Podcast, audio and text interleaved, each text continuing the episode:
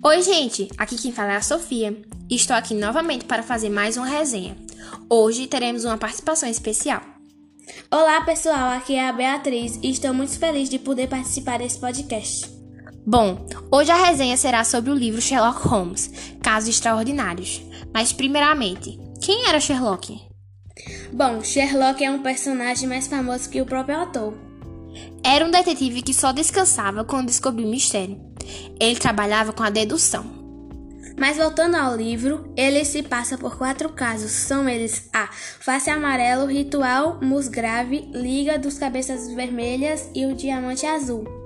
O autor do livro é Arthur Conan Doyle, que para criar Sherlock se inspirou em um de seus professores de medicina.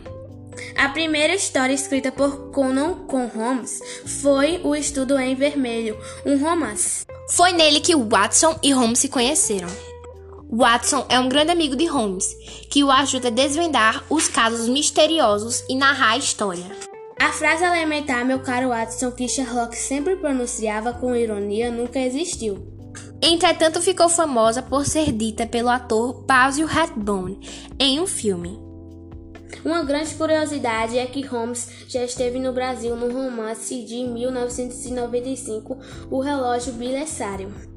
Em Um Problema Final, Watson cumpre o doloroso dever de narrar a morte de Sherlock. Os casos são ótimos, trazem curiosidades para os leitores e são bem narrados. Sherlock Holmes, com certeza, é uma ótima escolha de leitura. Obrigada pela oportunidade, adorei participar do podcast de hoje. Beijos!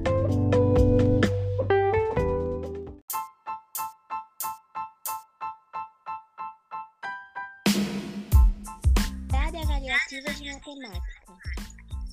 Equação. Sabrina Maria Carneiro Silva. E Ana Sofia Lira Mendonça. O que é equação?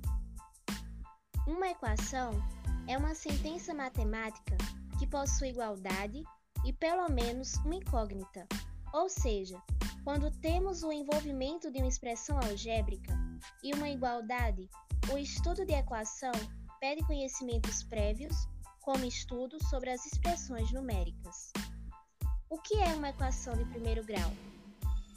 Sempre que há letras e números separados por um sinal de igual, temos uma equação. A equação 3x mais 1 igual a 10, por exemplo, é uma equação de primeiro grau, com incógnita apenas de primeiro grau, porque a única incógnita presente é x, que tem um expoente 1, sendo que x1 é igual a x. Para que serve uma equação? A equação foi criada para ajudar as pessoas a encontrarem soluções para problemas nos quais os números não é conhecido. Quais são os tipos de equações de primeiro grau? As equações de primeiro grau podem ser classificadas como equivalentes, numéricas, literais, possíveis e indeterminadas e impossíveis. Acabou, né? Acabou, glória a Deus.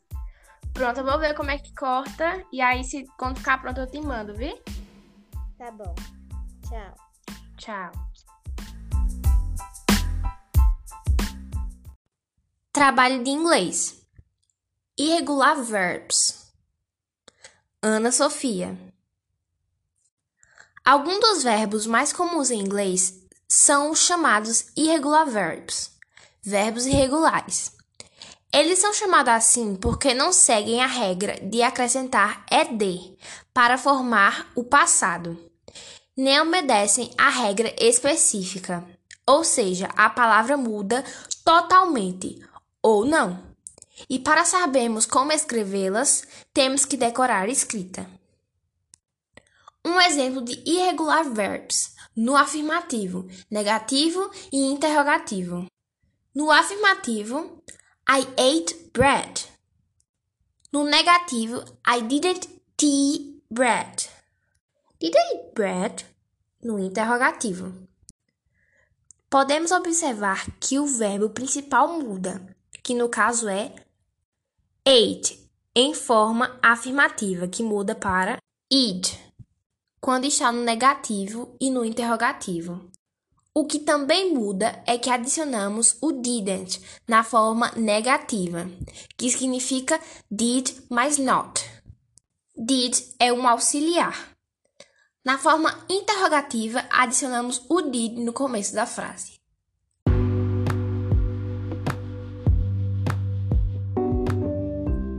Oi, gente, aqui quem fala é a Sofia e hoje vim falar um pouco sobre irregular verbs. Alguns dos verbos mais comuns em inglês são os chamados irregular verbs, verbos irregulares. Eles são chamados assim porque não seguem a regra de acrescentar ed para formar o passado, nem obedecem uma ordem específica, ou seja, a palavra muda totalmente ou não. E para sabermos como escrevê-las, temos que decorar a escrita. Alguns exemplos de irregular verbos no afirmativo, interrogativo e no negativo. No afirmativo, I ate bread. No negativo, I didn't eat bread. No interrogativo, I didn't eat bread. Podemos observar que o verbo principal muda, que no caso é o ate. Em forma afirmativa, muda para it, quando está no negativo e interrogativo. O que também muda é que adicionamos o didn't na forma negativa, que significa did mais not. Did é um auxiliar. Na forma interrogativa, adicionamos o did no começo da frase. Mais alguns exemplos de irregular verbos no afirmativo. I drank water. She fed the cat. E foi isso. Esse foi o podcast de hoje. Espero que vocês tenham gostado. Bye!